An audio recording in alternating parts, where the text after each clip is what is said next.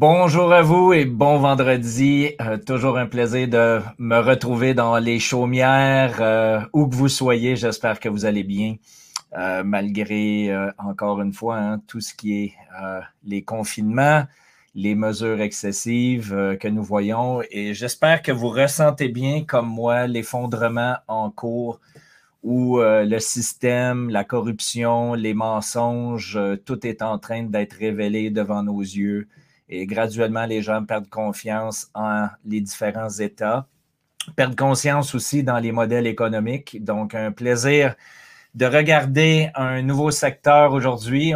Et avant de débuter euh, du côté de la séquestration de carbone et le marché du futur, eh bien, on va regarder comment se comportent les outils de l'ancien monde et du nouveau monde, alors que nous sommes dans une période de transition actuellement, et c'est ce qu'on va regarder ensemble. Donc, euh, Jean-Pierre, euh, bonjour, un plaisir. Je sais que notre ami Larry est toujours des nôtres. Euh, plaisir de vous manifester au niveau des commentaires. Je vais tenter encore une fois aujourd'hui de vous donner une opinion le plus éclairée possible sur les nouvelles tendances à venir où il y aura des opportunités pour investir, pour spéculer et de regarder aussi le comportement des différents marchés. Donc, pour débuter aujourd'hui, on va faire un tour rapidement avant de passer euh, aux informations sur la séquestration de carbone. Euh, première des choses, donc, on remarque que du côté du dollar américain, ce matin, on a eu une lancée haussière qui semble vouloir se rediriger à la baisse après un mouvement haussier léger dans les 5-6 derniers jours. du côté du pétrole, on continue la charte qui est complètement défoncée à cause de ce qui s'est produit au mois de mars l'année dernière. Donc, le pétrole, le pétrole pardon, qui est retourné tester des 66 dollars US euh, du côté du WTI.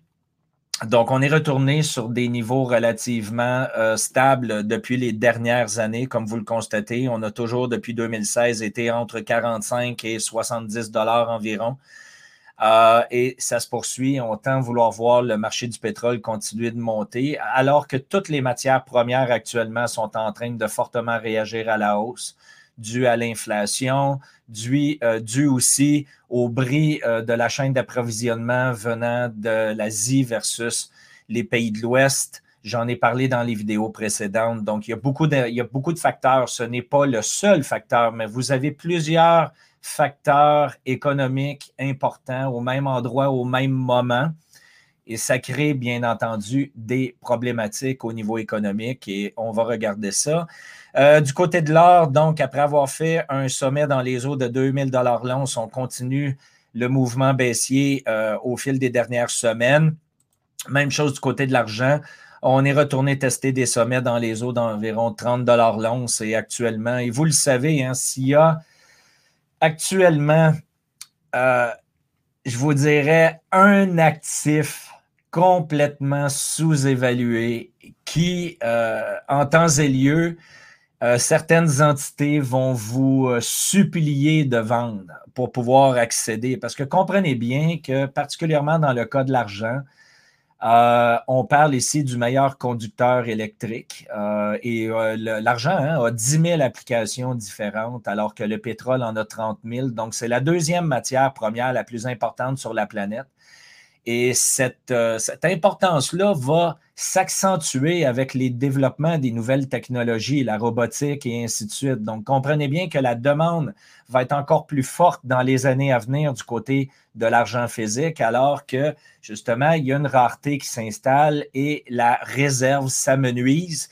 Donc, en temps et lieu, vous allez comprendre que de toute façon, le prix manipulé du marché ne nous importe plus. L'important, c'est de mettre la main sur la matière physique et vous serez supplié de la donner en temps et lieu. Euh, j'en ai parlé depuis plus de 12 ans, donc je ne reviendrai pas là-dessus, mais un petit rappel pour rafraîchir la mémoire et bien entendu, éveiller encore une fois certaines nouvelles personnes qui se joignent à nous sur notre réseau aujourd'hui. Donc, euh, l'argent, en ce qui me concerne, de loin, l'actif le plus sous-évalué actuellement, ça se poursuit de ce côté-là. Côté Bitcoin, pas de surprise, euh, on est en train de titiller en fait notre dernier sommet dans les eaux de 58 000 dollars américains, ce qui représente actuellement en euros 47 900 euros. Et en dollars canadiens, nous sommes à pratiquement 61 000 dollars canadiens. Euh, et en temps et lieu aussi, je reviendrai sur l'importance à partir d'aujourd'hui de ne plus quantifier et de valoriser en fait les devises euh, fiduciaires telles qu'on les connaît, parce que vous avez compris depuis un certain temps hein, que ça ne tient plus la route. Euh, juste du côté des États-Unis, donc ils viennent d'approuver en fait une impression monétaire de dette de 1,9 billion de dollars. Et le lendemain, Joe Biden était déjà en train de parler avec les démocrates pour une autre impression à venir de plus de 3 à 4 billions de dollars additionnels. Donc, si ma mémoire est bonne, euh, vous avez eu jusqu'à 16 billions de dettes en 2019 du côté des États-Unis et ça a pris 250 ans d'existence pour, pour créer 16 milliards, 16 billions de dettes américaines. Et aujourd'hui, nous sommes à 26 billions de dettes deux ans plus tard. Donc, 10 billions de dettes accumulées en deux ans, alors que ça a pris 250 ans pour accumuler le premier 16 billions.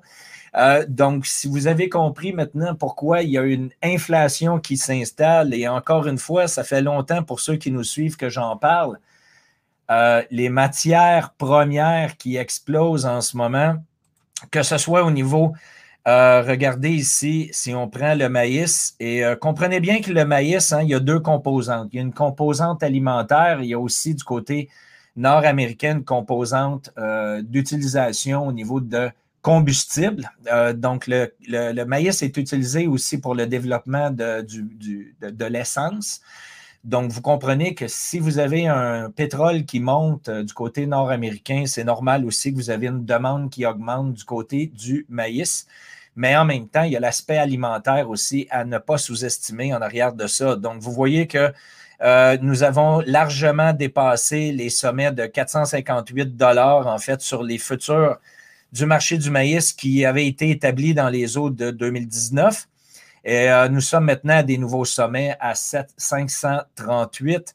Euh, si on regarde le prix maintenant du bois, le bois qui avait atteint un nouveau sommet aussi à 83 euh, dans les eaux de 2018 et vous voyez que nous sommes en forte tendance haussière et tout ça a démarré suite au confinement et à la situation que l'on connaît par rapport au, départ euh, du rhume chinois. Euh, et là, bien entendu, donc, on a défoncé, on est dans des nouveaux sommets. Donc, hyperinflation en cours, ça va se poursuivre, les matières premières vont s'enflammer.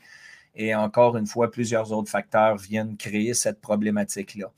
Euh, du côté du secteur du cannabis, euh, bonjour Nathalie, je sais que tu m'écoutes euh, attentivement pour parler de ce, de ce secteur économique-là. écoutez, le cannabis, j'en parle depuis longtemps. C'est certain qu'il y a beaucoup d'intérêt pour, pour moi d'investir dans le cannabis.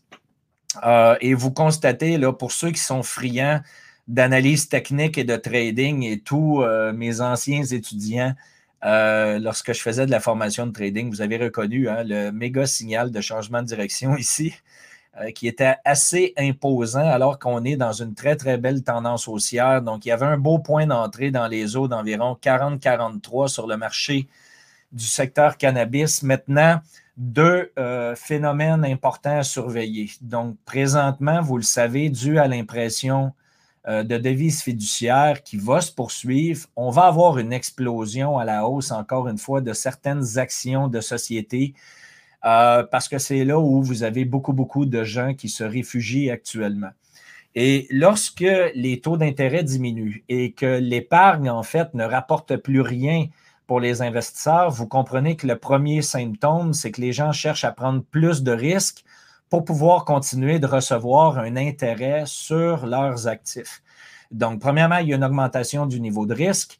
Et deuxièmement, les gens ont tendance à se réfugier tristement aussi dans tout ce qu'on appelle hein, les produits papier, euh, qui sont des fausses promesses de livraison. Encore une fois, comprenez bien que lors d'une crise financière, tout ce qui est des assurances vie, des promesses euh, sous contrat ne tiennent plus la route. Et euh, j'espère que vous comprenez ici le message sous-jacent qui devient de plus en plus évident. Euh, nous sommes témoins actuellement de la fin euh, de l'ancien monde, du système financier, du système politique, où bien entendu tout cela de plus en plus devient évident pour une majorité où ça ne tient plus la route. Et vous avez en, parallèle, en fait, un monde qui est en train de se bâtir complètement de l'autre côté. Et lorsqu'on parle de crise financière, et encore une fois, on l'a vu à travers l'histoire, donc ce n'est pas nouveau, ce n'est pas ici une simple, unique interprétation de ma part. C'est l'histoire, c'est ce que nous avons vécu à travers l'histoire des différents peuples qui ont vécu des crises importantes et la fin des empires. Et ce qu'on sait, c'est, et je vais vous mettre ça quand même relativement simple dans mon concept de philosophie ici, c'est simple. Euh, tous les gens qui sont responsables d'eux-mêmes, euh, qui ont pris des mesures pour protéger leur famille, pour protéger leurs amis et qui se préparent à tout ce que nous allons voir au fil des prochaines années, eh bien, et je reviens sur le mot important ici, les gens qui sont responsables d'eux-mêmes, qui prennent et acceptent la responsabilité de, tout ce qui se produit dans leur vie, seront ceux qui auront le plus de chances de survivre à la crise économique et à l'effondrement de société qu'on va vivre au fil des prochaines années. Euh, la problématique ici, vous le savez, c'est qu'il y a de plus en plus de gens hein, qui ont la croyance que le fonds de pension sera là pour les soutenir à long terme. Ils ont la croyance que l'État est là pour les soutenir à long terme. Ils ont la croyance que l'État peut établir des mesures pour les aider, les soutenir. Mais comprenez bien que les mesures qui sont déjà en place, alors qu'on voit clairement l'instauration via différents véhicules qui ont été mis en place, euh, l'instauration d'un revenu universel, euh, et tout ça est bâti, encore une fois, sur de l'impression monétaire. Et par cette impression monétaire-là, plus on dilue un actif, et bien entendu, on augmente sa perte de valeur. Donc, vous comprenez que ces mesures-là sont encore tout simplement un pansement qui va soutenir à court terme, mais qui ne changera rien à l'événement inévitable à venir. Ça ne fait qu'empirer le problème plus tard à vouloir compenser à court terme.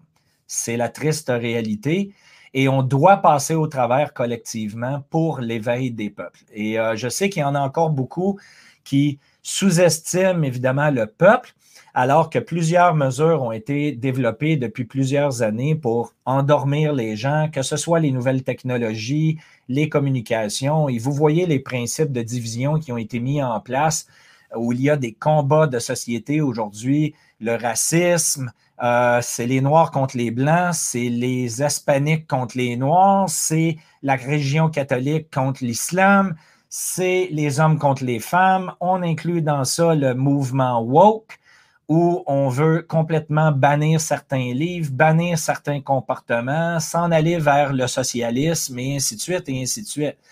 Mais comprenez bien que ce sont des signes d'essoufflement d'un système en fin de vie. C'est tout ce que c'est. Et en ce qui me concerne, la seule solution restante pour le développement futur d'une façon viable, c'est de responsabiliser les gens d'abord et avant tout et d'établir des structures qui vont être complètement décentralisées. C'est-à-dire qu'il n'y aura plus de pouvoir alors que les gens vont comprendre qu'on n'a pas besoin d'esclavagistes pour pouvoir évidemment nous dire ce que l'on doit faire dans la vie et non. Et c'est exactement la fin, euh, l'effondrement tel que nous sommes en train de le voir aujourd'hui. Et comprenez bien qu'il va y avoir beaucoup de chaos parce que les gens sont conditionnés mentalement. Et encore aujourd'hui, les gens cherchent des solutions à des problématiques existantes. Donc, lorsque vous regardez dans les réseaux, sociaux actuellement où les gens euh, se plaignent euh, de, des décisions qui sont prises au niveau politique, euh, comment versus évidemment, bon, comment ils ont géré la crise actuelle et ainsi de suite. Et la première chose qu'on lit, c'est quoi? C'est que les gens ont hâte de voter pour un futur esclavagiste pour remplacer l'esclavagiste en place. Et, encore une fois, comprenez bien ici hein, que je suis sarcastique, mais fondamentalement, j'ai 50 ans, euh, ça fait plus facilement d'au moins 30, 30, à 35 ans que euh, je me soucie en fait et que je m'intéresse à la société dans laquelle je vis pour me rendre compte qu'il y a encore 35 ans en arrière, on parlait des mêmes problématiques au niveau du sous-financement dans le système de santé, sous-financement dans l'éducation, sous-financement dans les infrastructures. Et 35 ans plus tard, on a la même problématique et même encore une fois aggravée. Et votre solution, c'est de voter pour quelqu'un d'autre parce que c'est comme ça que ça va changer. Vous comprenez que c'est absolument ridicule de poursuivre. Pardon, je dois prendre mon souffle. Euh, de poursuivre dans la même direction et d'espérer un résultat différent. Et pourquoi les gens ont cette mentalité-là? C'est tout simplement parce que d'être responsable de soi-même est excessivement difficile. Et il est beaucoup plus simple, en fait, de pointer du doigt des responsables que de comprendre que le responsable, fondamentalement, c'est nous. C'est nous qui avons donné le pouvoir à ces gens-là de nous diriger. Et on se rend compte à chaque quatre ans dans le cas de la politique canadienne, à chaque quatre ans, on est déçu. Et qu'est-ce qu'on fait? On revote pour un autre groupe et on met nos espoirs sur ces gens-là pour se rendre compte en cours de route que la corruption et les malversations se poursuivent. Donc, il y a une seule euh, alternative, qu'on l'accepte ou qu'on ne l'accepte pas. C'est qu'il faut que les pouvoirs soient redonnés au peuple et il faut que le peuple reprenne ces pouvoirs-là. Et lorsqu'on va être prêt collectivement à le faire, c'est parce qu'on va être responsable de soi-même. Et comprenez bien qu'il va y avoir beaucoup de souffrance à passer au travers avant de se rendre là.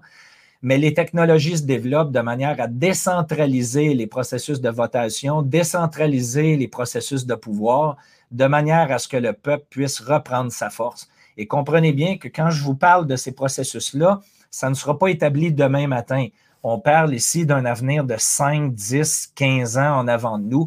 C'est surtout en fait vos enfants et les générations qui poussent en arrière qui seront vraiment les éléments déclencheurs de ces nouvelles structures-là. Donc, comprenez bien que dans le nouveau monde à venir, on doit réfléchir à des solutions du nouveau monde et non établir des solutions et des réflexions avec notre chaîne de pensée passée qui était évidemment dans l'ancien monde. Donc, j'en parlerai au fil des prochaines semaines, mais euh, c'était mon petit, euh, ma, petite aparté euh, ce matin. Alors, j'espère que je vous ai pas trop endormi avec tout ça. Mais bon, on va passer aux choses sérieuses. donc, je reviens rapidement. au niveau des technologies décentralisées, donc une petite accalmie actuellement après une forte poussée. Euh, vous avez les obligations du gouvernement américain qui sont en train de tester un nouveau sommet. Et là, vous avez plusieurs analystes financiers reconnus euh, à travers les, mondes le monde bancaire et ainsi de suite qui là commencent à dire Oups, attention, particulièrement au Canada, on a une problématique importante. Nous vivons la plus grande bulle immobilière actuellement. Et euh, lorsque les taux montent, vous comprenez que les remboursements hypothécaires montent, L'inflation crée un panier d'épicerie à la hausse aussi. Les gens sont coincés dans un endettement jusque-là et on va en subir les conséquences, qu'on le désire ou non. C'est la réalité. Et la seule solution, encore une fois, pour contrer l'augmentation des taux, c'est d'imprimer de la devise fiduciaire encore et encore et encore jusqu'à ce que ça ne tienne plus du tout. Donc, soyez conscients que tout ça va se poursuivre. Ils vont probablement réussir à diminuer le taux au fil des prochains mois. Ça va remonter à la hausse par l'impression monétaire et le conflit vient de se créer entre les deux. Vous avez la, la déconnexion entre les gens riches et l'appauvrissement général et le soulèvement suit. C'est la logique des choses, n'est-ce pas? Donc, c'était mon petit tour, en fait, d'horizon rapide des marchés depuis la dernière semaine avant de regarder encore une fois. Et je veux en profiter pour saluer tous ceux qui sont avec nous, des gens de la Belgique. On a Christelle, euh, salut, un plaisir. Claude Lévaux, salut Claude. Don McDouglas, Michael de la Bourse sans stress. Euh, un plaisir. Marc, salut Marc. Caroline, je t'ai pas vu assez souvent, mon ami Marc. Benoît, même chose pour Benoît. Salut Nathalie. Michael, plaisir. Juliette, je vous aime, toi et Loïc. Caroline, que j'ai envie de retourner en Bretagne, allez vous dire bonjour. Sur le lac. Euh, donne-moi le nom du lac. C'est pas Magdalen, Magellan, Gardelan. Le lac Gardelan. On avait tellement passé euh, un beau moment avec toute l'équipe de Money Maker Edge. C'était vraiment, vraiment agréable. Donc, on va passer aux choses qui nous intéressent le plus aujourd'hui. Et euh, j'espère que vous allez être attentifs. Et euh, même si vous n'avez pas l'occasion d'écouter la vidéo d'une heure aujourd'hui, je vous invite au fil des prochains jours, lorsque vous aurez un temps libre, de vous éduquer sur ce que je vais vous, vous donner aujourd'hui, la séquestration de carbone, alors qu'on a encore une fois un phénomène de société qui se met en place, une volonté non seulement des nouvelles générations, mais les investisseurs partout à travers le monde demandent maintenant du côté des sociétés une carboneutralité. Euh, les gens recherchent encore une fois et que ce soit promu par les différents, agendas politiques de vouloir euh, euh, apprécier en fait l'environnement dans lequel on vit, protéger la planète. Comprenez bien qu'il y a des bonnes personnes et qu'il y a des mauvaises personnes dans tous les secteurs économiques. D'où l'importance pour nous de faire la distinction entre des bons projets, qui vont vraiment apporter énormément de valeur, non, non seulement au niveau environnemental, mais au niveau de la société, des communautés, de la création d'emplois, et non aussi, et aussi d'avoir la capacité de reconnaître les projets frauduleux, parce que vous en avez dans tous les secteurs économiques, n'est-ce pas? Donc, il faut reconnaître ça. Euh, et je me dois de vous dire, exemple, pour vous donner un exemple quand même relativement simple, tout le phénomène de Greta Thunberg euh, qui, a, qui, a été, qui a fait la manchette des médias dans les deux, trois dernières années, ben, ça l'a amené quand même, particulièrement du côté des générations qui poussent en arrière de moi, à vouloir prendre conscience de l'importance de euh, protéger l'environnement et la planète. En même temps, on comprend que cette Greta fait partie hein, d'un organisme de propagande où il y a des élites, des gens en haut qui manipulent les informations parce que lorsqu'elle met énormément de pression, exemple, sur le monde de l'Ouest, les pays comme le nôtre, ici au Canada ou l'Europe ou les États-Unis, à vouloir réduire notre empreinte de pollution, oui, c'est une chose, mais c'est quand même assez particulier de voir que ces gens-là n'attaquent pas la Chine qui représente à elle seule 30% des émissions polluantes, alors que c'est eux qui produisent la grande majorité des produits de consommation qu'on consomme. Donc, vous voyez qu'il y a un écart, encore une fois, qu'il y a un agenda politique en arrière de ça, mais fondamentalement, il y a quand même des gens qui s'intéressent à être responsables, recycler, composter, et ainsi de suite, et ainsi de suite. Donc, il y a du bon et du mauvais. Et aujourd'hui, on va parler des deux encore une fois, pour vous permettre de vous éduquer et de prendre conscience d'un secteur en forte évolution qui va amener des opportunités d'investissement intéressantes pour tous les opportunités, pour les opportunistes que nous sommes. Donc, c'est là où il faut faire la distinction. Alors, pour démarrer, j'en ai parlé à quelques reprises. Je vous invite euh, à, à, vous éduquer du côté d'un film, d'un documentaire qui a été mis en place. Et d'ailleurs, on m'a confirmé que vous pouvez trouver une version qui a été traduite en français de Planet of Humans, qui va vous donner une bonne opinion, en fait, sur justement l'agenda politique vert. Donc, à quel point on a poussé avec force euh, l'évolution hein, des parcs éoliens, euh, l'évolution, encore une fois, des panneaux solaires, euh, de tout ce qu'on appelle aussi la biomasse, c'est-à-dire de couper les forêts dans le but de brûler le bois pour créer de l'électricité, ce qui est aberrant en ce qui me concerne, parce qu'on coupe les poumons de la planète, en fait, pour pouvoir se chauffer l'hiver dans un concept où on crée de l'énergie pour surconsommer. OK? Donc, encore une fois, je vous invite à aller jeter un œil, ce qui va vous donner une, bonne idée, en fait, de la problématique au niveau de la fraude actuelle et je veux vraiment mettre l'emphase en vous disant que ce n'est pas tout de la fraude et ce n'est pas. Il n'y a, pas de noir et de blanc, il y a les deux. Et il faut faire la distinction entre les bons projets et les mauvais. Parce que souvent, j'ai tendance à utiliser des phrases et les gens le perçoivent d'une façon positive ou négative. L'objectif ici étant tout simplement que vous faites votre propre démarche intellectuelle pour comprendre ce qui se cache en arrière du mouvement vert et de reconnaître les bonnes opportunités. Bon, j'espère que je me suis bien exprimé en canadien-français. Euh, et rapidement, avant de passer, je m'excuse, j'avais deux petits trucs qui étaient absolument délicieux, justement, que je voulais partager avec vous. Euh, donc, concernant l'inflation, je vais revenir là, sur ce qu'on discutait il y a quelques minutes en arrière. Concernant l'inflation, vous comprenez que lorsque les chiffres d'inflation augmentent, ils changent la méthode de calcul, encore une fois, pour ne pas apeurer les gens. Euh, et si on revient sur des méthodes de calcul qui avaient été établies dans les années 80, euh, ben, regardez, vous voyez ici, euh, concernant, c'est une charte qui est transmise en fait par Shadow Stats, où si on faisait le calcul d'inflation qui était basé sur les calculs de 1980, vous voyez qu'actuellement, l'inflation réelle est beaucoup plus près du 9% annuel versus que le, les, nouveaux calculs nous arrivent environ à 2-2,5% annuel.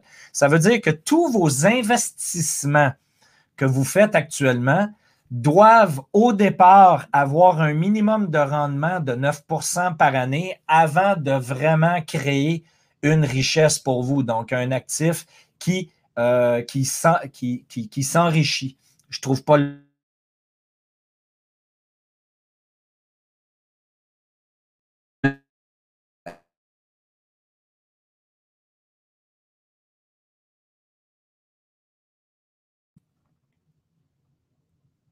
Je vous ai perdu pendant un instant, je m'en excuse, euh, ma connexion Internet a ralenti.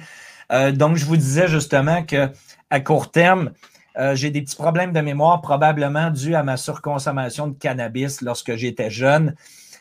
j'ai arrêté tout ça d'ailleurs maintenant. Ça doit être la maturité qui s'est mise en place. pour revenir en fait à nos moutons, Pouvez-vous juste me confirmer que vous avez encore accès à la vidéo? S'il y a quelqu'un qui peut écrire un ou deux commentaires, euh, juste m'assurer que tout fonctionne malgré la déconnexion. Est-ce que je vous ai perdu?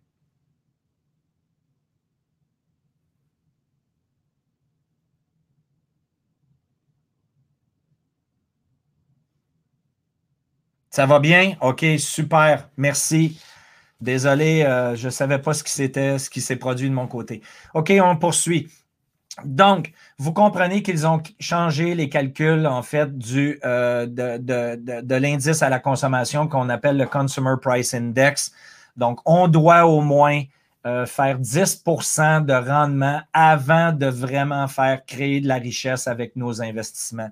C'est la réalité actuellement, encore une fois. Tout ça est relié en grande partie par rapport à l'impression de devise fiduciaire. Maintenant, du côté de la gauche environnementale, euh, regardez encore une fois lorsqu'on parle de déconnexion, de déconnexion dans le monde euh, complètement euh, irréel dans lequel nous vivons aujourd'hui.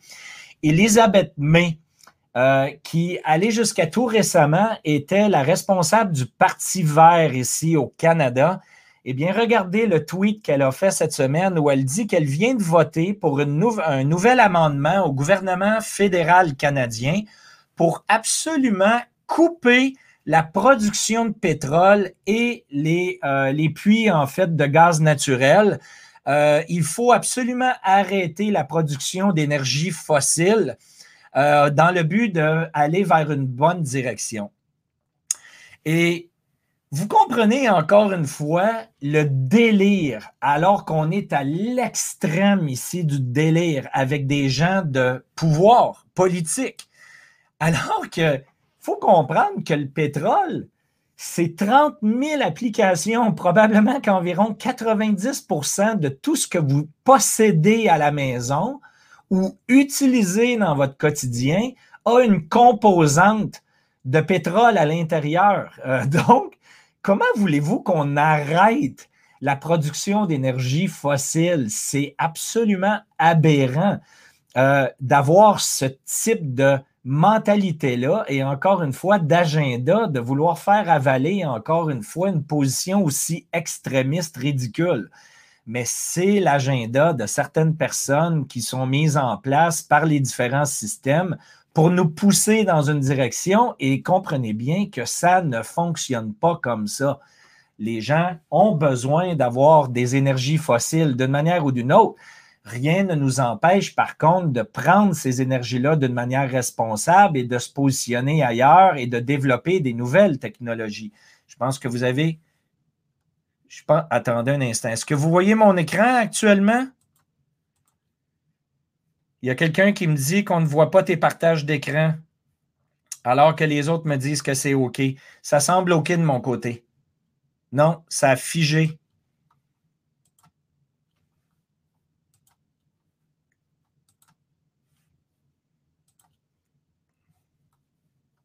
Zut de zut.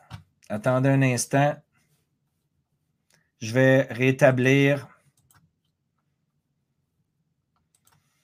Ma connexion a arrêté euh, pendant quelques secondes et je crois que ça a tout fouté en l'air.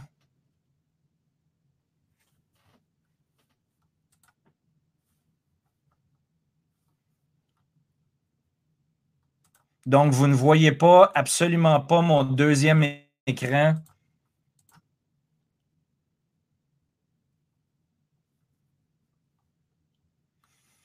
Merde. Ah, attendez un instant. Attendez un instant, j'y arrive. Ah, c'est de retour. Donc, pardonnez la petite euh, manip qui a été nécessaire. Bon, j'ai l'impression que tout fonctionne maintenant. On est prêt à poursuivre. Encore une fois, je m'en excuse. Alors, on continue. Donc, on va revenir à la séquestration de carbone. Euh, la semaine dernière, j'en ai parlé. Vous savez, euh, Kevin O'Leary, euh, Monsieur Wonderful ici au Canada, a mentionné en tant que gestionnaire de portefeuille que la grande majorité des investisseurs et gestionnaires de portefeuille actuellement requièrent de la part des sociétés euh, qui produisent des, des émissions, des gaz à effet de serre, donc de la pollution, du CO2. ils veulent absolument que ces gens-là aient des politiques de carboneutralité. Et Qu'est-ce qui s'est produit, encore une fois? Donc, il y a une demande de la part des investisseurs et la problématique qu'on vit, c'est que les processus qui sont mis en place actuellement et les politiques qui ont été établies ne tiennent pas la route. Je vais vous en donner un exemple de ce qui est sorti euh, au fil des dernières semaines au Québec et je vais évaluer un petit peu plus, établir un petit peu plus là, les bases par rapport à ça et vous allez comprendre. Aïe, aïe, aïe, attendez, j'ai vraiment une problématique. Je crois que chacune des images, en fait, Ah, j'ai compris pourquoi. Bon, désolé, ça fonctionne. Merci de votre patience. OK, donc, les politiques qui ont été mises en place tristement ne tiennent malheureusement pas la route et ces politiques-là devront être ajustées. Regardez ici l'article qui est sorti. Donc, euh, vous avez eu euh, le gouvernement fédéral qui a établi hein, de vouloir planter 2 milliards d'arbres en 10 ans pour essayer de séquestrer le CO2.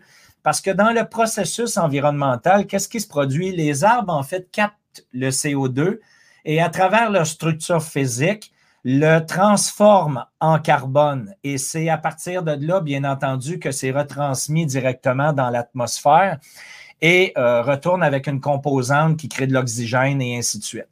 Donc, l'idée en arrière de ça, c'est qu'il y a déjà plusieurs produits, des projets euh, qui avaient été mis en place au fil des dernières années.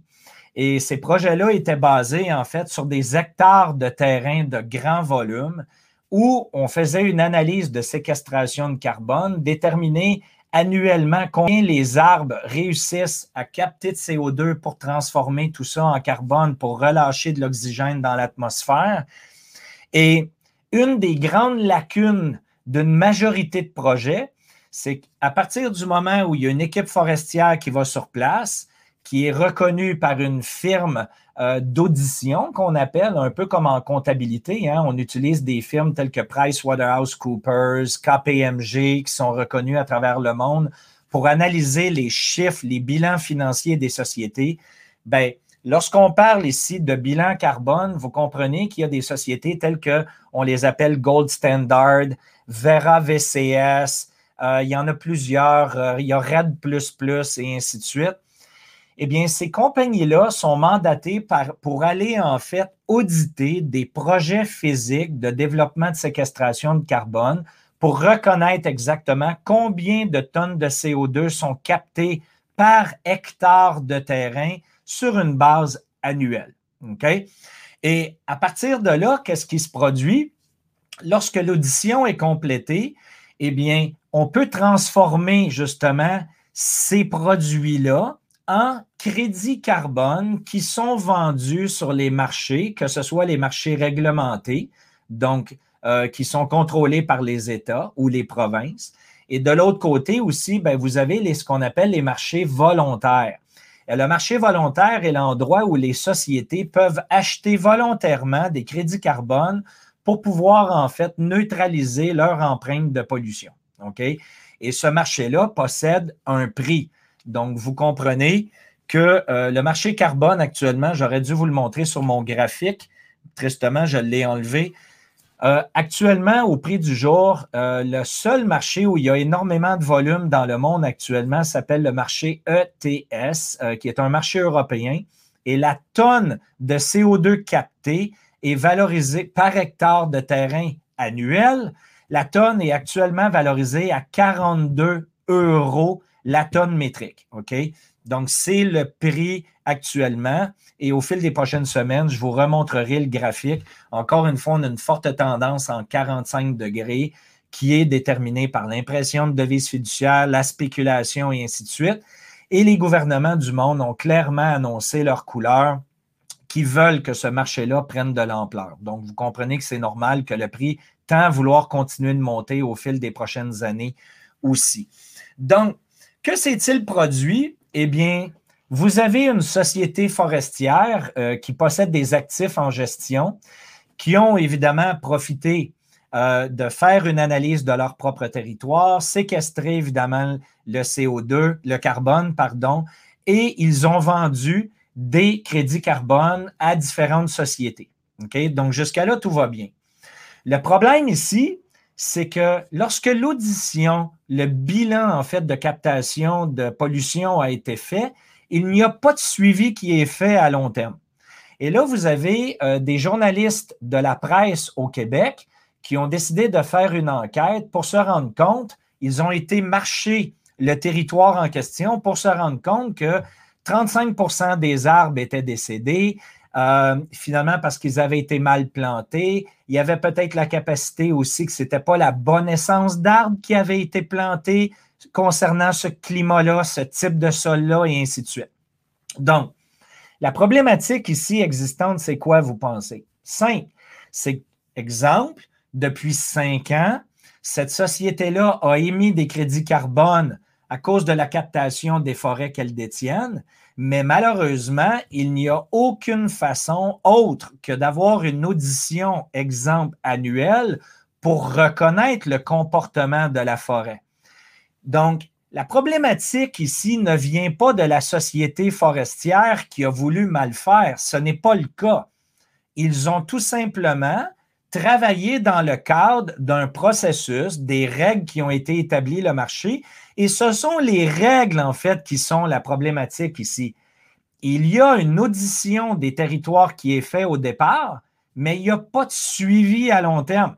Donc, cinq ans plus tard, lorsque cette enquête-là journalistique a été mise en place, les auditeurs qui sont gold standard ont été évidemment interpellés à dire comment se fait-il que vous avez fait une audition au départ de ce territoire-là, qu'il y a des crédits carbone qui sont émis annuellement, alors que de l'autre côté, on n'a aucune certitude aujourd'hui que cette forêt-là capte encore exactement le nombre de tonnes métriques qui avait été proposé il y a cinq ans en arrière.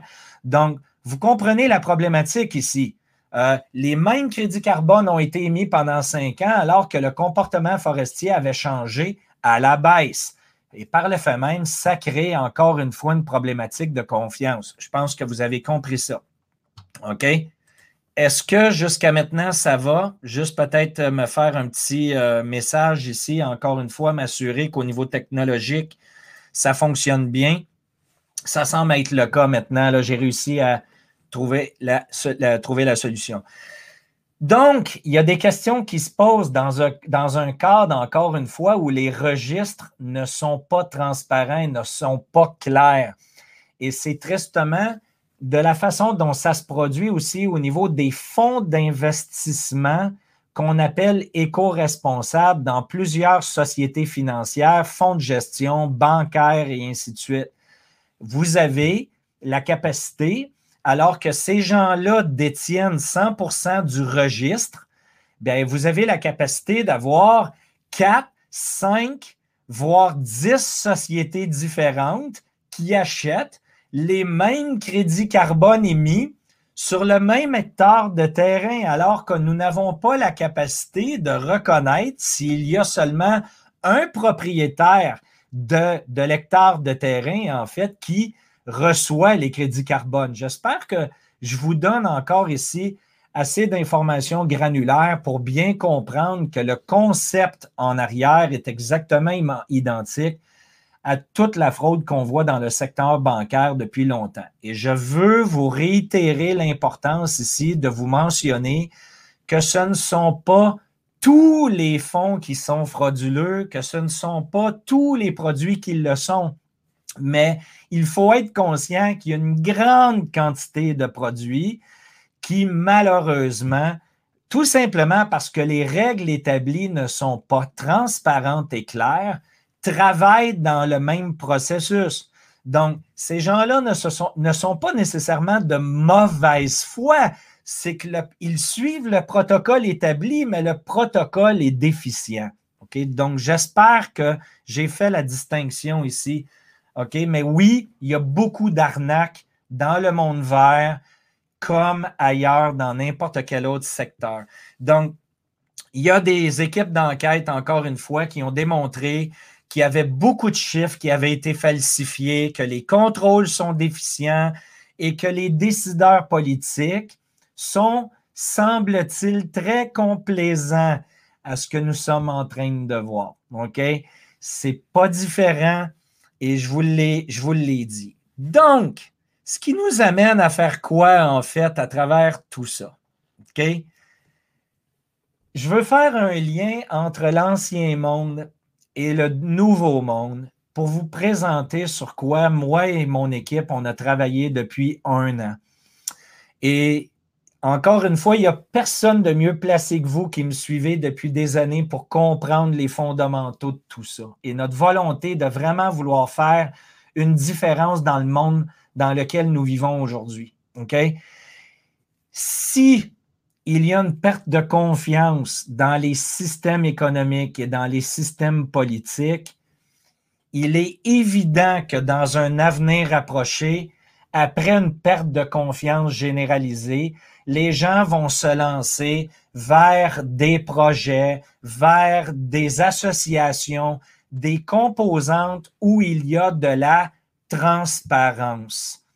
Et lorsque cette transparence-là sera établie, il y aura une confiance qui aura été émise et par le fait même, cette confiance-là va accélérer les processus de distribution des relations entre les gens. Comprenez que si quelqu'un me demande de lui prêter des sous, euh, je dois avoir confiance qu'il va me rembourser. Donc, tout est bâti, le système est bâti sur de la confiance.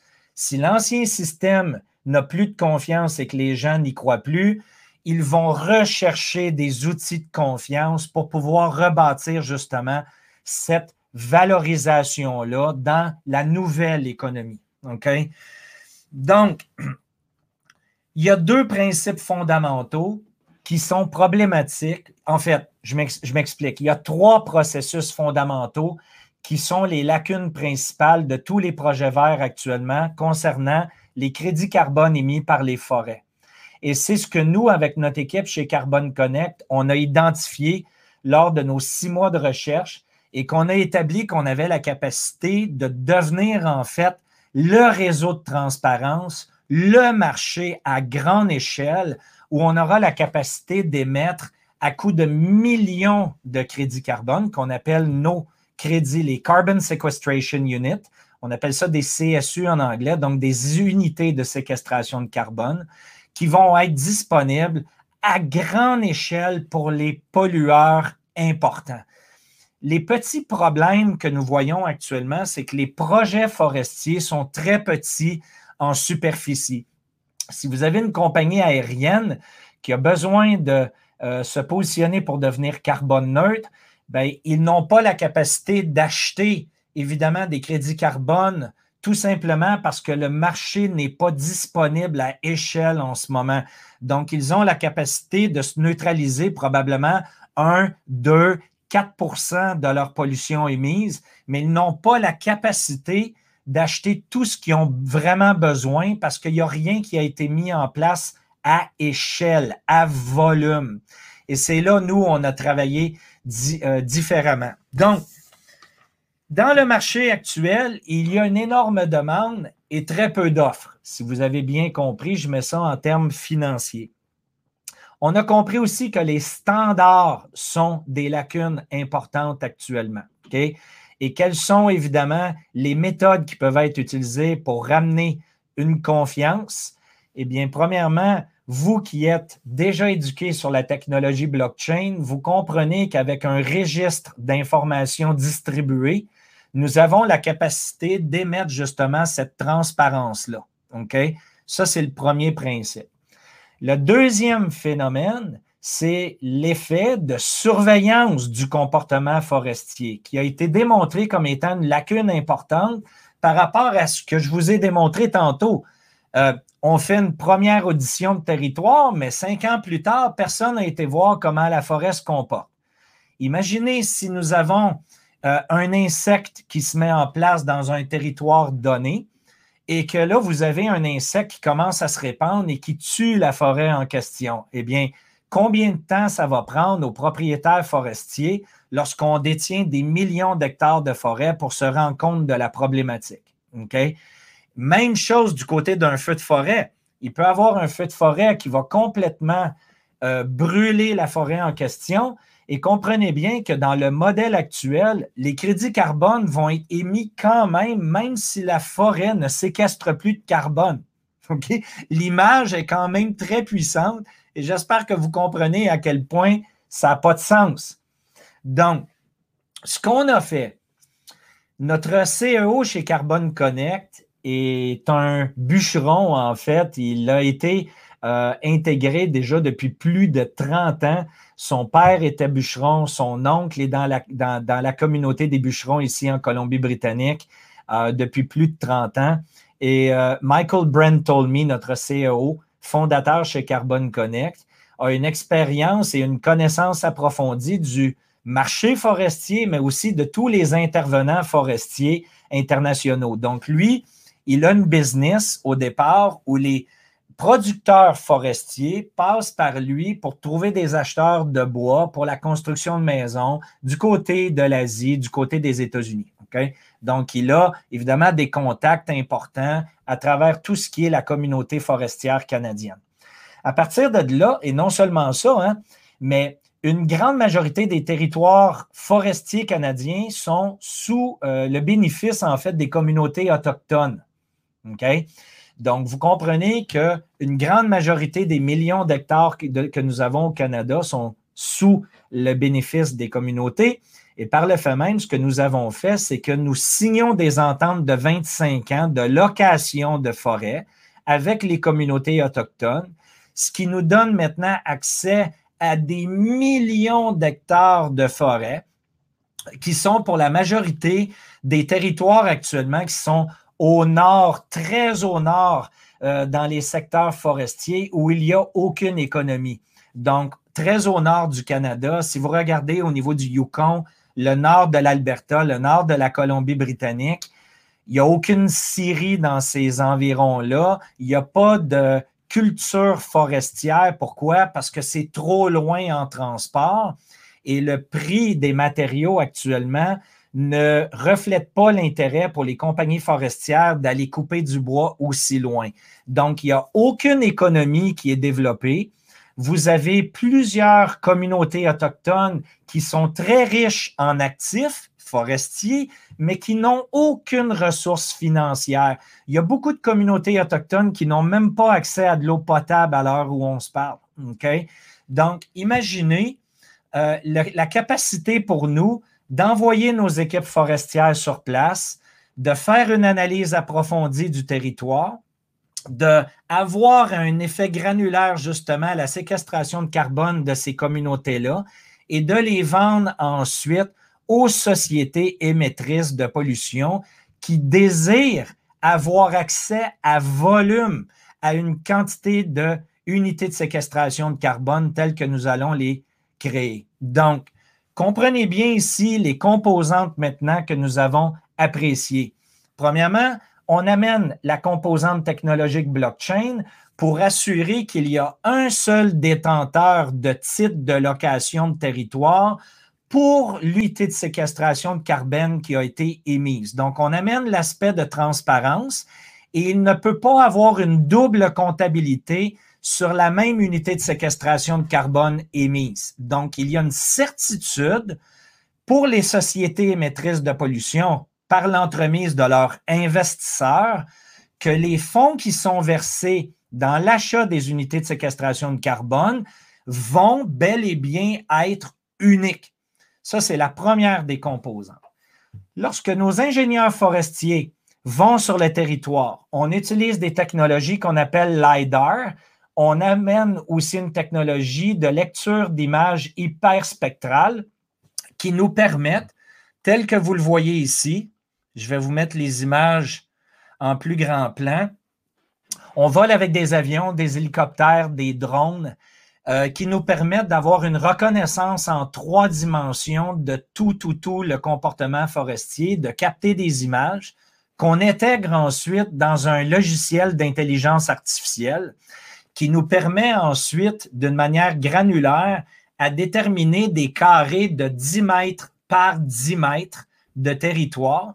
Et avec cette intégration-là d'intelligence artificielle, on a la capacité maintenant de suivre à long terme le comportement forestier, de reconnaître la canopée, donc le comportement des arbres, combien de feuilles, plus c'est feuillu et ainsi de suite, plus il y a évidemment de captation de CO2, la hauteur, la, grandeur des arbres, l'essence des arbres, tout est intégré au, au complet, en fait, dans la composante blockchain, ce qu'on appelle un contrat intelligent, et c'est ce qui est vendu directement comme unité de séquestration de carbone. Actuellement, les technologies existent. Euh, le problème qui se vit, c'est que les sociétés forestières, euh, sous le modèle d'affaires actuel, ces compagnies-là font des profits à couper des arbres. On se comprend. Selon notre modèle maintenant, avec les prix qui vont augmenter au niveau de la tonne métrique de CO2 capté, ce qui va se produire, c'est qu'il va y avoir un phénomène où il va être beaucoup plus rentable de prendre soin de sa forêt pour améliorer sa captation que de couper les arbres. OK? Donc, déjà là, vous comprenez que c'est une transformation complète, non seulement du domaine forestier, mais de la création de valeur sur l'actif. Donc, un coup que nous avons fait nos lectures spectrales en 3D, je vous montre un autre exemple ici de lecture spectrale qui nous permet de voir la hauteur, encore une fois, le type d'arbre par essence, la maturité des arbres. On peut intégrer jusqu'à 40 ans en arrière de climat au niveau météo, euh, qui nous permettent ensuite de reconnaître où il y a des risques de feux de forêt, d'infections, d'insectes et ainsi de suite et ainsi de suite. Donc, à chaque sept jours, notre logiciel d'intelligence artificielle qui est connecté à des satellites nous permet de reprendre une lecture de toutes les données, en fait, que nous avons déjà intégrées à l'intérieur. Donc, processus numéro un, on envoie des équipes au sol forestières, faire une analyse vraiment euh, très, très, très spécifique de l'essence des arbres, de la maturité, de la hauteur et ainsi de suite, ce qui est confirmé par notre analyse LIDAR, qui est intégré dans l'intelligence artificielle, qui lui nous permettra de surveiller à distance le comportement forestier. Donc, à chaque sept jours, une nouvelle lecture satellite. S'il y a un feu de forêt, il y a une infection, on est en mesure de déployer des forces forestières immédiatement et de capter la problématique sur le moment pour réagir rapidement. Je vais vous créer une grande surprise aujourd'hui en vous confirmant, euh, puis d'ailleurs, j'en profite pour vous annoncer que euh, Jacques Prescott, par hasard mon cousin, scientifique euh, biologique, qui a travaillé euh, en partenariat avec les Nations Unies. Euh, il a travaillé aussi à développer les politiques de biodiversité et de reconnaissance de la valeur environnementale de plus de 45 pays à travers le monde. Jacques va être en entrevue avec nous dans les prochaines semaines pour présenter son œil scientifique et en tant que biologiste la valorisation, en fait, justement, de la séquestration de carbone et le rôle à jouer dans les nouvelles économies. Donc, demeurez en contact avec nous. Vous aurez l'occasion de rencontrer mon cousin Jacques et il va pouvoir vous amener justement ce facteur-là euh, en tant que scientifique à tout ce que nous sommes en train de valoriser ensemble aujourd'hui. Donc, après les lectures, nous avons maintenant l'intégration des différentes données qui sont envoyés dans l'intelligence artificielle et on est en mesure d'avoir jusqu'à 127 données granulaires sur une, distance de 10 mètres par 10 mètres qui nous permet de reconnaître exactement et de suivre le comportement forestier à terme. Donc, au niveau des surprises, malgré que le Canada est le plus grand pays du monde en superficie et qu'on a très, très peu de population, donc énormément de forêts, il faut reconnaître qu'actuellement, notre forêt émet beaucoup plus de CO2 qu'elle en capte. Et je sais que pour certains d'entre vous, ça peut être relativement surprenant, mais c'est la réalité qui a été démontrée par les différentes recherches qui ont été faites par les scientifiques, dont euh, le projet Carbone boréal, qui est euh, en fait dirigé par M. Claude Villeneuve, une sommité euh, au niveau mondial, qui est professeur aussi et euh, spécialiste à l'Université de Chicoutimi du Québec. Et la raison est fort simple. Euh, il y a une énorme distinction à faire entre faire le management, l'active management, donc je cherche mon mot en français, vous pouvez probablement m'aider, active management versus la conservation. Le meilleur exemple que je peux vous donner aujourd'hui, c'est que le parc national de Banff, qui est une réserve, qui donc est un espace de conservation où la construction, la culture de bois et ainsi de suite est limitée, vit une énorme une gestion active. Merci Alain. Euh, vit une grande problématique. Le gouvernement fédéral, bien entendu, détermine des territoires à protéger. Pas de problème jusqu'à là. Le problème, c'est qu'il n'y a aucune gestion active qui est faite alors que les gouvernements dépensent très, très peu de fonds pour gérer ces réserves-là. Alors, vous comprenez que le moindrement où il y a une infection, un insecte, un virus ou ainsi de suite, eh bien, malgré qu'on sait très bien que tout ça est en train de se propager, il n'y a aucune réaction qui est mise en place pour essayer de contrer le problématique. La réalité, c'est que vous avez une grande part du parc de Banff et plusieurs autres parcs au monde où les arbres meurent tout simplement par manque de gestion.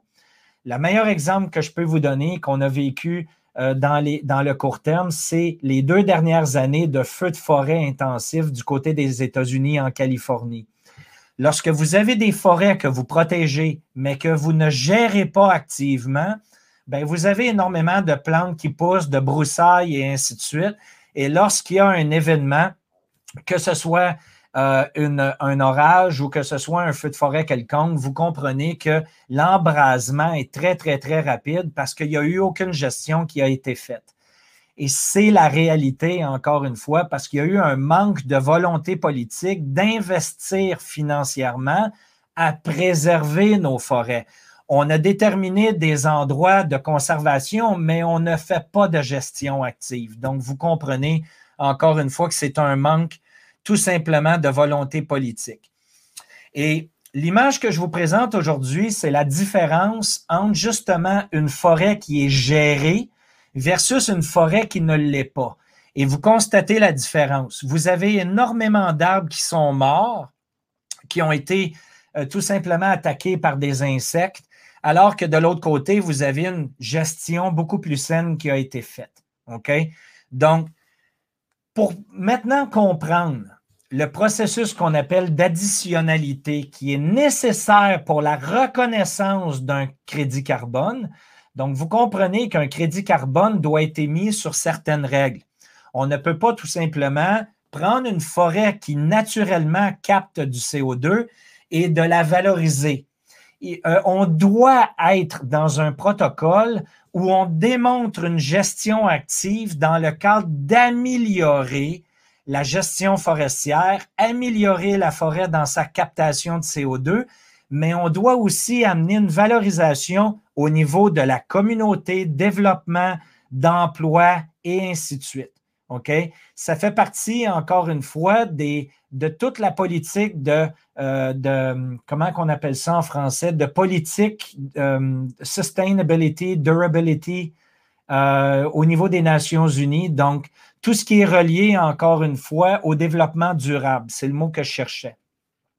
Donc, vous devez avoir une responsabilité au niveau social, à même titre que vous devez avoir une responsabilité au niveau environnemental. Ce n'est pas juste de dire on va séquestrer le carbone, on va le vendre, on va faire un profit. On doit démontrer pour avoir une certification dans les règles, comme quoi qu'on améliore les conditions dans les six, règles, les six principes de base qui ont été mis dans l'économie durable. OK? Et ça, j'en parlerai dans des vidéos subséquentes. Donc, vous avez maintenant une différence entre les deux qui ont été mis en place euh, au niveau maintenant justement de cette croissance-là à venir. Comment peut-on contribuer dans ça? Je reviens en fait sur ce que j'ai mentionné euh, dans les vidéos précédentes. Euh, notre objectif actuellement, c'est que nous développons les technologies pour les émetteurs et on va bien entendu présenter notre modèle d'affaires parce que ça ici, c'est vraiment l'aspect de la transformation. Et merci encore une fois d'être avec nous depuis une heure, malgré quelques petits problèmes techniques, pour avoir en fait le croustillant de tout ça. Ce qui est vraiment la révolution chez Carbon Connect, tiens, je vais vous mettre mon gros nez euh, maintenant à temps plein sur l'écran. Euh, ce qui est vraiment une révolution pour nous, c'est notre, modèle d'affaires.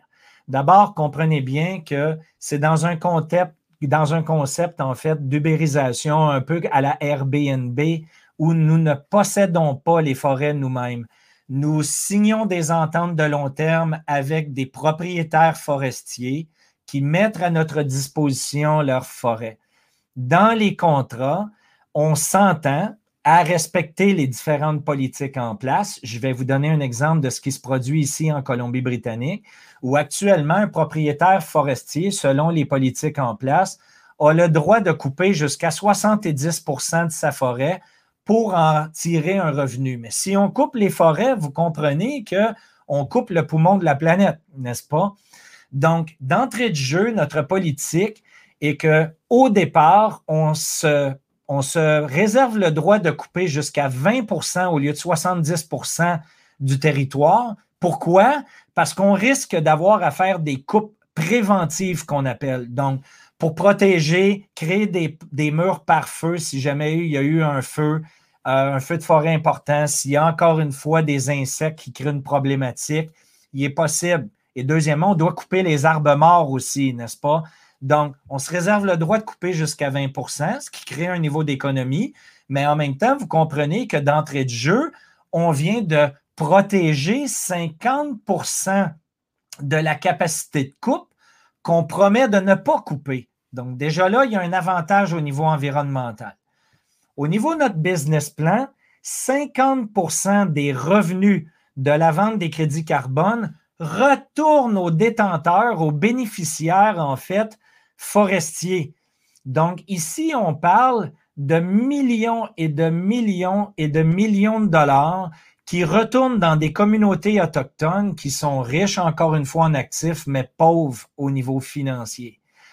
Tout ça dans un cadre où on doit aussi injecter 20% de nos revenus à développer des emplois pour améliorer la captation. Donc, vous comprenez que, un, quand je vous dis que Carbone Connect se présente comme étant le Robin de la nouvelle économie, 50% des revenus retournent aux bénéficiaires de forêt directement dans les communautés. 20% des revenus retournent pour faire une gestion active de la forêt en question, donc amélioration de la ressource environnementale au bénéfice de la planète, vous avez compris ça, et 30% des revenus demeurent évidemment la propriété de la société pour le développement des actifs forestiers, des technologies, de l'intégration, pour pouvoir vendre ces crédits carbone-là directement aux émetteurs qui en font la demande. Donc, vous comprenez que 70% des revenus retournent aux bénéfices des bénéficiaires et de l'environnement lui-même. Ça va complètement transformer le modèle d'affaires tel qu'on le voit dans le système économique actuel. La deuxième phase, parce que tout ce qu'on met en place actuellement, c'est un jeu qu'on appelle B2B, business to business. Il n'y a aucune possibilité pour les gens comme vous de bénéficier, en fait, à moins que vous soyez vous-même propriétaire d'énormes territoires forestiers. Et quand je parle énorme ici, on parle d'un million d'hectares de terrain et plus. Mais comprenez bien que dans une deuxième phase de développement, dans les mois à venir, nous allons établir notre fonds d'investissement forestier qui va permettre à vous tous, comme moi, d'acheter en communauté des forêts qui sont vendues privativement actuellement, d'envoyer nos équipes forestières, de faire une analyse de séquestration de carbone et de vendre, bien entendu, sur le marché les unités de séquestration de carbone à profit dans le but d'en retirer un profit annuel. Et comprenez bien que tous les chiffres qui ont été démontrés sont annuels. Donc, les centaines de millions de dollars qui retournent dans les communautés autochtones, c'est annuel. Les 20 qui sont euh, les revenus, le 20% des revenus qui retournent en gestion active de la forêt, c'est annuel. Donc, on crée énormément de nouveaux emplois sur la gestion active de la forêt, ainsi de suite et ainsi de suite.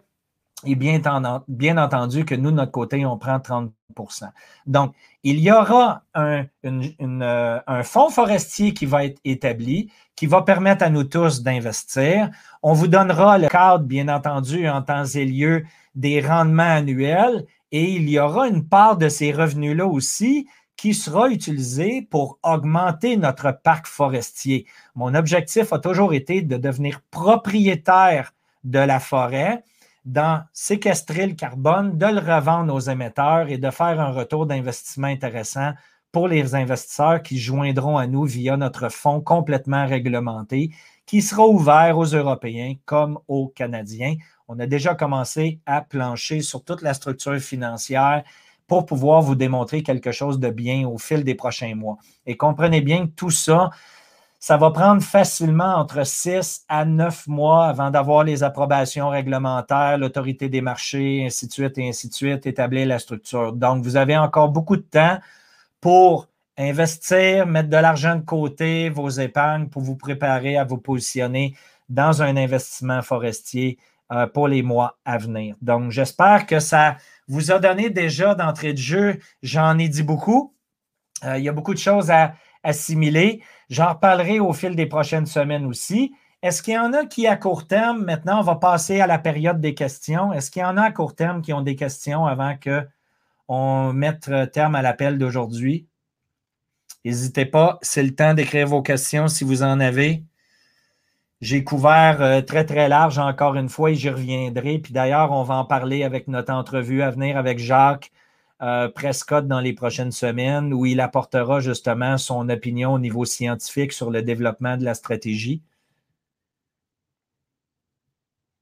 Donc, il n'y a pas de questions pour personne?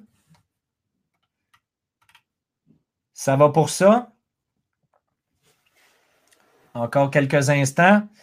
Donc, euh, j'ai mis tous les liens euh, dans, la, dans le descriptif, en fait, de la vidéo YouTube d'aujourd'hui. Euh, est-ce que, donc, si d'abord et avant tout, vous voulez reconnaître un peu, puis d'ailleurs, on a tout, les documents sont bilingues, donc tout ce que j'ai mis aussi, il y a un lien que j'ai partagé dans la description de la vidéo d'aujourd'hui qui va vous permettre d'avoir accès à notre pitch deck francophone. ce qui va vous permettre là, calmement de lire un peu, voir comment est-ce qu'on va transformer tout ça. Euh, et comprenez bien qu'effectivement, euh, notre objectif, c'est l'intégration de la technologie blockchain dans les unités de séquestration de carbone qui seront émises, l'intégration d'intelligence artificielle, le tout livré à grande échelle pour les émetteurs de pollution à volume. Euh, et vous allez voir aussi justement notre, modèle d'affaires sur la partage des revenus. 50% retournent. Écoutez, 50% des revenus retournent aux bénéficiaires forestiers, 20% au développement forestier. C'est gigantesque. Et nous, on, se contente de 30% pour les développements technologiques et tout ce qu'on doit évidemment émettre euh, au niveau de nos dépenses. Euh, point d'entrée aussi, on peut entrer euh, ou trop tard. oui, très bon point, Nathalie, je t'avais promis. Hein. On a un très beau point d'entrée actuellement. Par contre, il faut demeurer vigilant par rapport, évidemment, au contexte économique total. Euh, donc, s'il y a des événements politiques euh, qui viennent changer la donne, le marché peut corriger sévèrement. Euh, une belle période pour entrer dans, dans certains secteurs tels que le cannabis, un très, très beau signal. Vous devez déterminer les bonnes sociétés dans lesquelles vous devez investir. Euh, par contre, au niveau du secteur, oui, c'est propice, mais faites attention, la, volatilité est importante actuellement et tout ça peut aller rapidement. Donc, si vous prévoyez investir dans un secteur tel que le cannabis en ce moment, je vous suggère de garder un œil attentif à tous les jours pour voir comment ça se comporte. Parce que si ça commence à aller à la baisse, ça va descendre très rapidement. Au pire, allez, vous sortirez votre position, mais euh, c'est vraiment là ce que je peux vous dire aujourd'hui, c'est mon opinion. Encore une fois, ce n'est pas un conseil financier.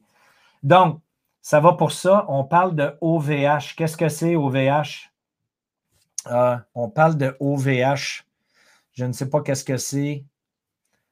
Est-ce que Litecoin, là, on est euh, dans le cadre hein, des. oui, Litecoin, encore une fois.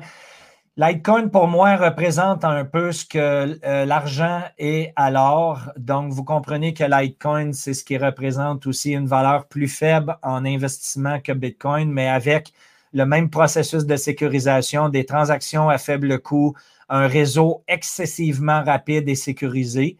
Euh, donc, euh, Litecoin a énormément de valeur en ce qui me concerne. Par contre, encore une fois, comprenez bien que c'est l'adoption euh, qui est vraiment le point primordial. Tous les yeux sont sur Bitcoin aujourd'hui. Ce n'est pas pour rien qu'il est à plus de 58 000 ou dans les autres 58 000 américains, n'est-ce pas?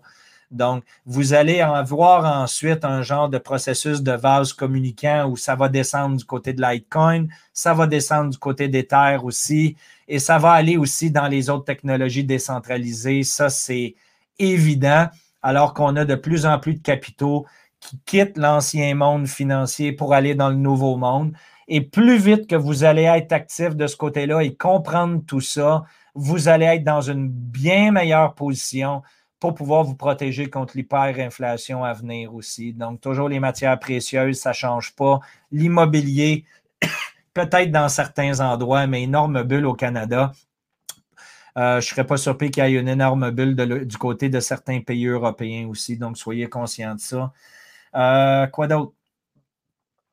Euh, fait plaisir, Nathalie. Euh, l'incendie par rapport à l'introduction en bas, ça aura un effet. Ça peut sous-évaluer l'action. OVH, l'incendie.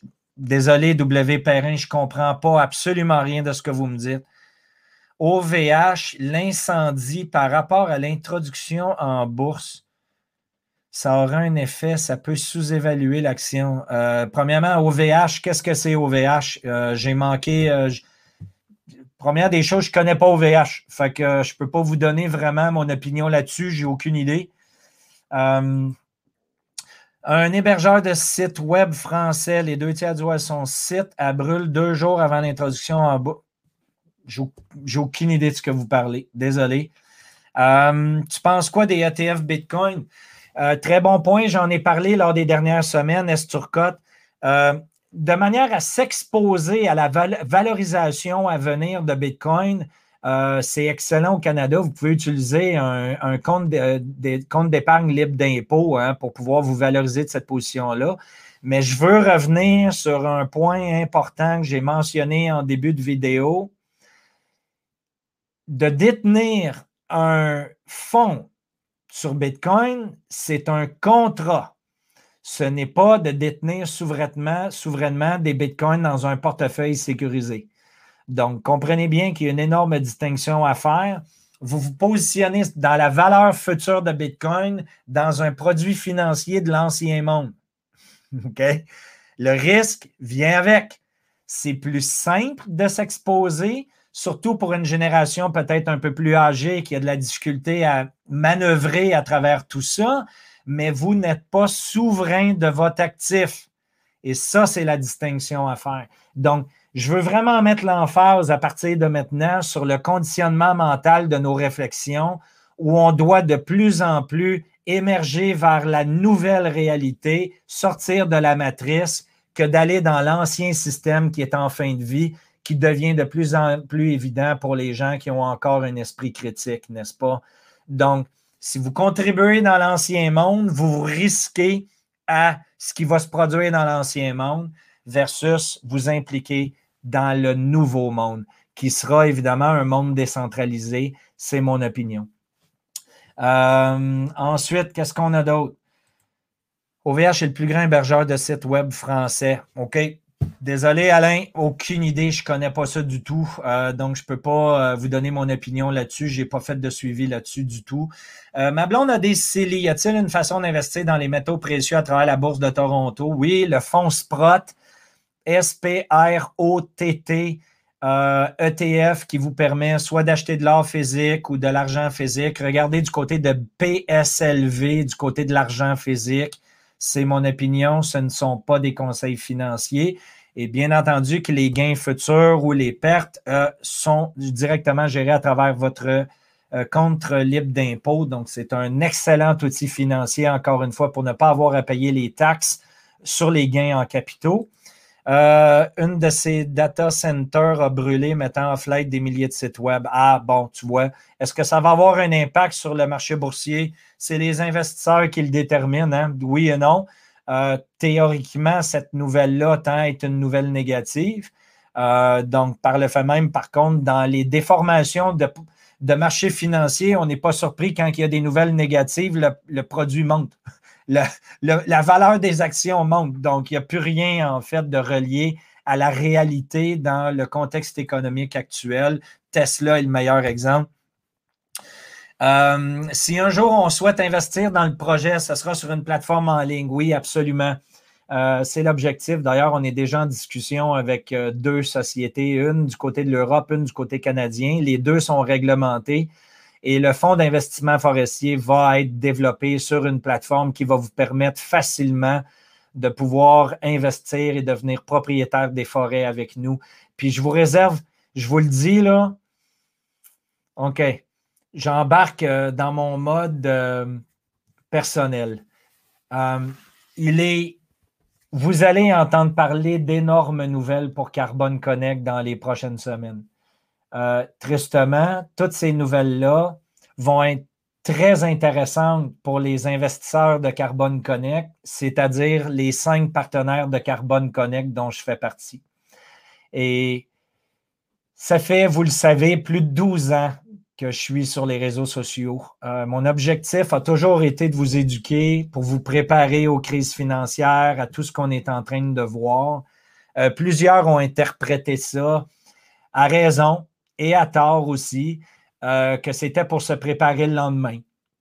Euh, moi-même a été euh, pendant plusieurs mois dans un état de peur constante, à, croire que le marché était pour se casser la gueule dans les semaines à venir, et ça ne s'est pas produit par l'impression monétaire et tout ce qui va avec. Chose certaine, c'est que j'ai toujours eu à cœur de vouloir redonner à ce qu'on appelle les petits investisseurs euh, et de ne pas uniquement faire bénéficier, en fait, les gens déjà favorisés par le système en place. Euh, et Carbone Connect, actuellement, dans sa structure actuelle, ne permet pas à des petits investisseurs de pouvoir bénéficier des revenus euh, absolument stratosphériques qui vont être présentés avec Carbone Connect. Euh, dans un concept où on a la capacité de livrer à grande échelle et actuellement, au monde, on est les seuls. Euh, donc, on parle de centaines de millions de revenus à venir et même des milliards de revenus. Puis, sans compter, je peux le dire aujourd'hui, il y a juste 86 personnes qui nous écoutent, mais euh, je vais vous poser une petite colle. quelle est, OK, donnez-moi, puis allez-y, Donnez-moi vos réponses à la question suivante que je vais vous poser et je vais vous donner la réponse ensuite. quelle est la valeur de Google? Et je ne vous parle pas de chiffres financiers. Quelle est profondément la valeur de ce que Google possède? OK?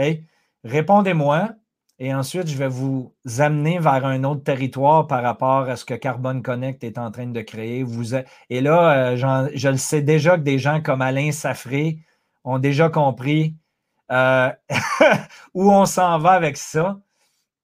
Euh, Rolly Poidi 0, c'est la merde, mais pas moins 20% OK?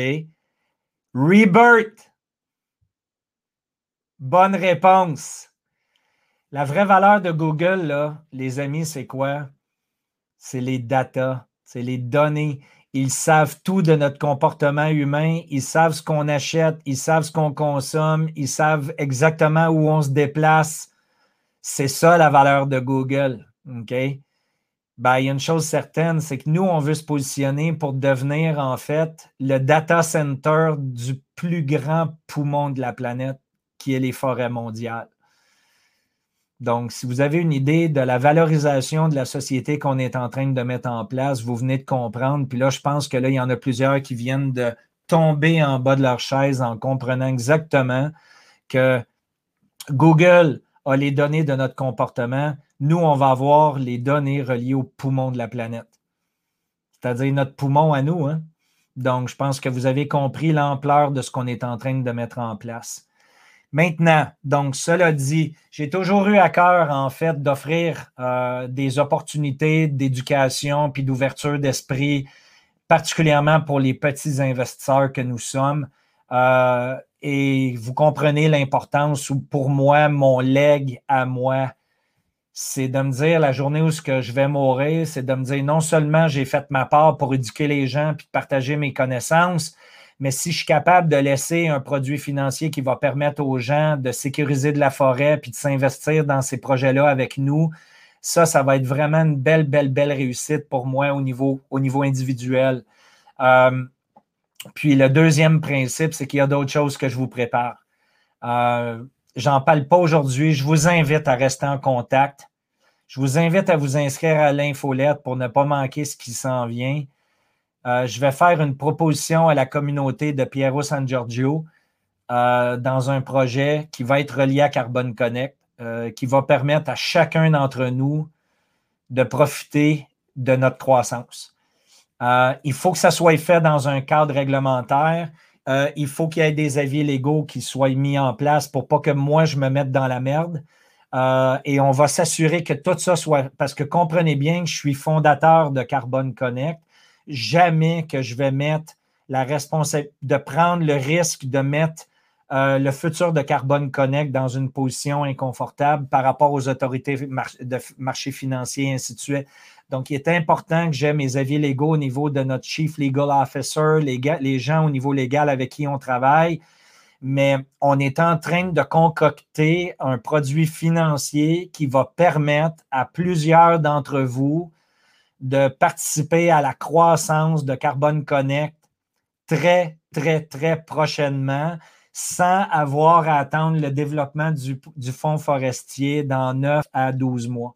Donc, restez aux aguets. Puis ceux qui auront eu le courage de m'écouter jusqu'à maintenant, vous aurez le bénéfice de pouvoir euh, vous associer à nous dans un partenariat sérieux, de voir aussi, puis écoutez, à ce niveau-là, là, je vous invite à faire ce que moi et l'équipe de Matter 21 ont fait euh, avec beaucoup de cœur depuis des années, c'est-à-dire non seulement de reconnaître la valeur des futurs projets, mais aller lire notre, euh, document de présentation que j'ai mis dans la description de YouTube. OK, vous avez un lien. Je vous invite surtout à aller le regarder sur un écran de grand format parce que sur votre téléphone, ça va être excessivement dur. Allez, le voir sur un écran d'ordi.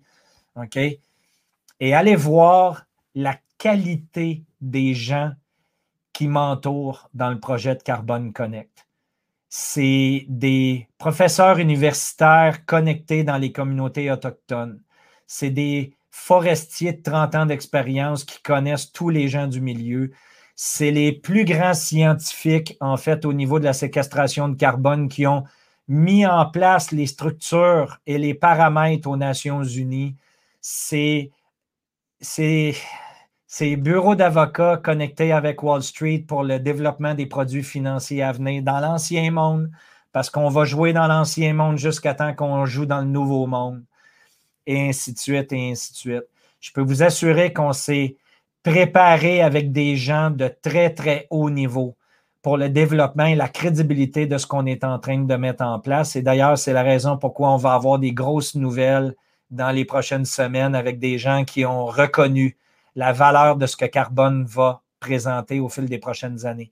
Donc, allez voir notre document de présentation, regardez les gens, l'expérience des gens en arrière. Ensuite, allez regarder le produit. Et je pense que vous allez être convaincus parce que c'est la raison principale pourquoi je me suis impliqué volontairement dans tout ça depuis un an. Euh, encore une fois, avec le soutien de mon équipe de Matter 21 euh, et les différentes autres personnes qui nous entourent. Donc, vous allez voir que le projet est absolument renversant. On veut vraiment être les Robin Hood, en fait, de la forêt, où on va prendre des émetteurs, on va remettre aux communautés autochtones, on va améliorer le sort de la planète. Euh, donc, il y a moyen de faire une économie verte, mais de le faire d'une façon transparente, d'une façon responsable, puis on va vraiment complètement changer les normes qui ont été établies en amenant une politique beaucoup plus claire et beaucoup plus transparente. Donc, euh, c'est la beauté de tout ça. Merci encore une fois. Euh, ne manquez pas la, la, la, présente. Je, vais vous en parler. Puis ne manquez pas encore une fois l'entrevue avec Jacques Prescott que vous allez apprendre à connaître, euh, qui est vraiment une belle personne, qui a dédié sa vie en fait à la biologie, aux animaux et ainsi de suite. Puis comprenez bien encore une fois que ces gens-là, hein, qui se sont lancés comme biologistes à travers les années, ils ont dédié des milliers d'heures de recherche à écrire des documents scientifiques qui souvent, tristement, ils ont fait des très belles choses, ils ont fait bouger les choses au niveau politique, mais souvent aussi, hein, lorsque ça ne plaît pas à la volonté politique, ces documents-là restent sur une tablette et ne sont pas utilisés. Puis vous allez le découvrir comme moi que mon cousin Jacques, euh, la raison de son implication dans notre projet, euh, c'est vraiment parce qu'il voit la valeur ajoutée euh, à l'environnement. Puis il ne mettrait pas sa signature dans un projet comme ça si ce n'était pas ficelé avec des gens de très haut niveau. Donc, écoutez, euh, restez en contact. On va lancer notre site web dans les prochaines semaines chez Carbon Connect. Je vous donnerai le lien pour que vous alliez voir vous-même. Actuellement, ce n'est pas encore en place, donc cherchez-le pas, il n'existe pas, mais ça va être mis en place dans les prochaines semaines. Alain, y aurait-il possibilité de participer de façon plus active que passif financier? Bonne question, Alain. Euh, on est en train d'établir une structure du côté de la Suisse. Donc, on a une structure juridique. On est en train d'établir une équipe de travail euh, du côté de l'Europe euh, pour justement s'activer du côté de l'Europe. Hein, parce que mon gros bassin de clients et d'auditeurs est de l'Europe, vous le savez. Euh, donc, on est en train d'établir une structure de ce côté-là aussi. Puis, euh, tu amènes un très, très bon point. Comment on peut s'impliquer euh, personnellement dans le projet? C'est important. C'est important que ça ne soit pas juste financier, Alain. écoute, si tu as des réflexions, si chacun d'entre vous, vous avez des réflexions, n'hésitez pas à m'envoyer un courriel pour qu'on soit capable de brainstormer ensemble puis de voir comment est-ce qu'on pourrait. Très bon point, Alain. Très bon point. OK, je vais ramener ça à l'équipe en haut. Euh, je vais le mettre dans notre calcul, en fait, de manière à vraiment pouvoir s'activer ensemble. Je vais envoyer l'information à Piero San Giorgio aussi, hein, parce que Piero est quand même énorme euh, au niveau de tout ce qui est les valeurs refuges, la croyance dans la valeur des forêts, les terrains de camping, les développements immobiliers, parce que comprenez bien que c'est de l'immobilier. Hein. Euh, OK, je vais tourner ça. Alain, euh, bravo, bravo Alain. Très bonne réflexion. Euh, beau projet, tu n'arrêtes pas, pas de petits cheveux blancs pour rien. Ouais. Il y en a de plus en plus. Euh, mais très, très, très, très bon point. Écoutez, merci d'être là encore pendant 1h30 de diarrhée verbale. Euh, ça me fait plaisir d'être là pour vous. Ça me fait plaisir de communiquer avec vous. On est toujours là pour répondre à vos questions. S'il y a autre chose, faites-moi signe. Vous savez où me trouver. Puis, euh, Alain, wow! tiens! Wouhou! Ça va m'obliger à me faire aller le cibolo pour qu'on puisse rentrer activement puis travailler dans ça. Wow! Cool! Merci, Alain. Merci à tous. Partagez des likes, euh, toujours appréciés. Je ne fais pas de publicité, vous le savez. Donc, je compte là-dessus pour partager l'info. Je vous embrasse. Passez un beau week-end. On se reparle la semaine prochaine. À bientôt.